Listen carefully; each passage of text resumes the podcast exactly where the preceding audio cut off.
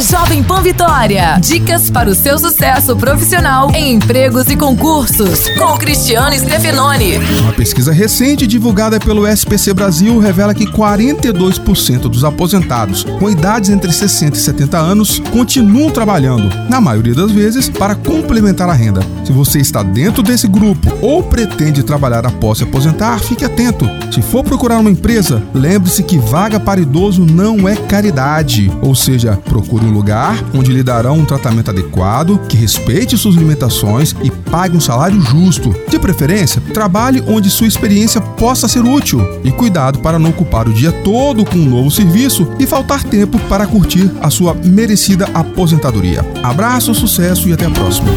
Você ouviu Empregos e Concursos com Cristiano Stefanoni. Para mais dicas e oportunidades, acesse folhavitória.com.br barra empregos e concursos.